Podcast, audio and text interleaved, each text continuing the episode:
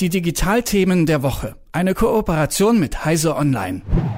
Ja, als wir uns im Winter plötzlich alle nervigen Mails einfach schreiben lassen konnten oder lange Texte kurz zusammengefasst bekommen haben oder sogar ganz einfach und schnell den Quellcode für eine eigene Website hatten, da war das Staunen groß.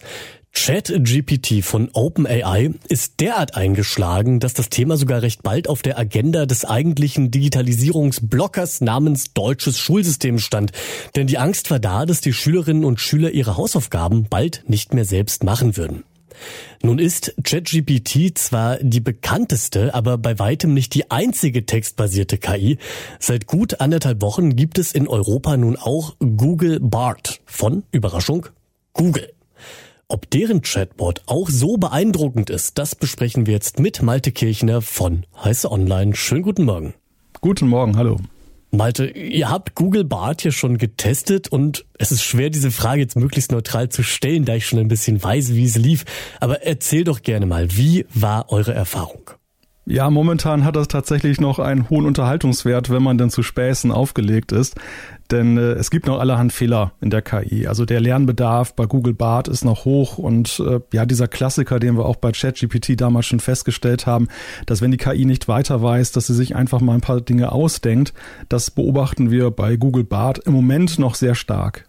Ich habe euch auf der Seite auch einen Kommentar gelesen von deinem Kollegen Marvin Stratmann und die Überschrift lautete, kann es sein, dass du ein bisschen dumm bist? Also der Frust und die Belustigung, die scheinen tief zu sitzen. Kannst du so ein kleines Best-of geben der Pannen und Peinlichkeiten, die ihr da so erlebt und gefunden habt? Ja, es zieht sich durch alle Bereiche. Also es werden falsche Personen erfunden, Geburtsdaten ausgedacht, Leuten werden dann Bücher zugetextet, die sie niemals geschrieben haben und, äh, und so weiter. Also es ist eine ganz, ein ganzer bunter Strauß an Sachen. Und das Gemeine ist, dass halt wahrhaftige Informationen und falsche Informationen, also ausgedachte Informationen, wirklich Hand in Hand gehen. Das ist manchmal wirklich das Detail, was dann nicht stimmt. Und im Grunde genommen muss man dann jedes Ergebnis, was da ausgespuckt wird, auch nochmal verifizieren und überprüfen. Nun bin ich ja neugierig und wollte Google Bart auch mal testen. Also ne, hab die Seite aufgemacht, gelesen, Google Bart ist ein AI-Experiment, hab bestätigt, dass ich älter als 18 bin. Und ehrlich, auch mir als Laien auf diesem Gebiet ist nach kürzester Zeit aufgefallen, dass da wirklich teilweise völlig falsche Fakten rausgegeben werden. Aber wie kann das denn bei einem, naja, nicht ganz kleinen Unternehmen wie Google doch ist denn passieren?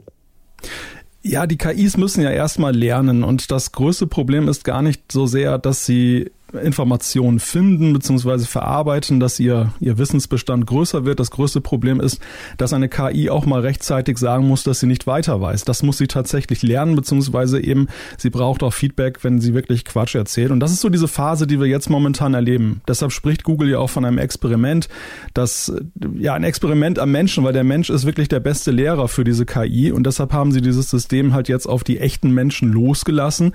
Das ist halt recht lustig, aber wir sehen ja bei Chat ChatGPT, wie sich so ein System sehr schnell innerhalb kürzester Zeit deutlich verbessert. Also die Ergebnisse, die wir bei ChatGPT mittlerweile sehen, sind ja von wesentlich besserer Qualität, als sie es auch am Anfang waren. Und es spielt natürlich auch eine Rolle bei Google, dass sie ja sehr schnell in das Thema gestartet sind. Also sie haben schon seit vielen Jahren KI-Projekte, die sie entwickelt haben, aber ChatGPT von OpenAI hat Google ja auch ein wenig kalt erwischt und sie mussten sehr schnell dieses Google Bart herausbringen. Das erklärt vielleicht auch, warum dieses Produkt sich jetzt am Anfang noch so unfertig präsentiert. Ja, es wird ja auch immer wieder betont, das ist noch eine Anfangsstufe. Aber was ist denn der Vorteil für Google, dass sie das jetzt schon veröffentlicht haben? Bringt es nicht eher nur Peinlichkeiten mit sich, die dem Unternehmen auch schaden könnten?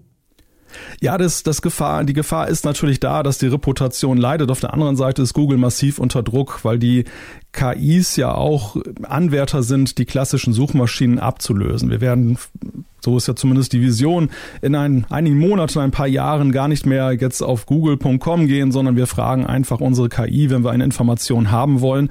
Und ja, das freut die Website-Betreiber auch nicht so sehr. Das Ergebnis wird einem dann gleich so erzählt. Man muss dann gar nicht mehr auf die Internetseiten gehen. Also das ist ja so die, dieses Versprechen dieser Text-KIs, dass sie dann eben die klassischen Suchmaschinen ablösen. Das Kerngeschäft von Google. Und deshalb müssen sie halt sehr schnell sein. Sie wollen sich in diesem Markt jetzt hier frühzeitig positionieren.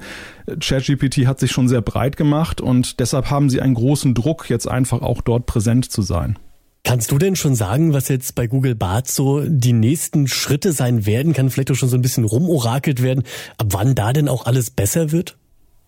Das ist schwer zu sagen. Also wir sehen ja schon bei diesen generativen Text-KIs, dass sie mit einem irrsinnigen Tempo weiterentwickelt werden.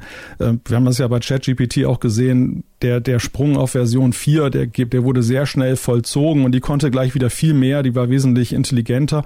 Und so erwarte ich das auch bei Google. Ich denke, Google ist mit dem Ziel angetreten, erstmal ChatGPT einzuholen, aber auch recht schnell dann auch zu überholen. Und wir sehen es ja schon so in Ansätzen mit Dingen, dass ja das äh, Verarbeiten von Fotos zum Beispiel, dass ich nicht nur, dass ich nicht nur Spracheingaben machen kann, beziehungsweise Texteingaben, sondern dass ich dem System auch Fotos übergeben kann, die es dann verarbeitet und mit denen es etwas anstellt, dass Google da ganz schön aufs Gas drückt und das äh, OpenAI mit ChatGPT, die haben das auch angekündigt, aber da warten wir immer noch ein wenig auf die Umsetzung.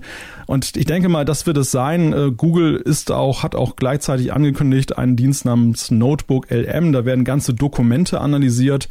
Am Ende ist ja sowieso der springende Punkt, was auch dann in der weiteren Entwicklung beziehungsweise von anderen Entwicklern damit gemacht wird. Denn diese, diese KIs stellen ja auch Schnittstellen bereit und äh, werden dann in vielen Apps einfließen, Textverarbeitung und ja, wir sehen ja schon sehr viele kreative Beispiele dafür.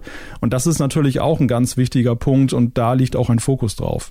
Also wir können nicht ausschließen, dass auch Google Bart in Zukunft ChatGPT sogar überholen wird und noch ganz neue Funktionen einführen wird, an die wir jetzt noch gar nicht denken können. Aktuell ist es wiederum eher noch ein bisschen peinlich. Das sind die Einschätzungen von Malte Kirchner von Heiße Online, der den Chatbot schon getestet hat. Malte, ich danke dir. Sehr gerne. Die Digitalthemen der Woche. Eine Kooperation mit Heise Online.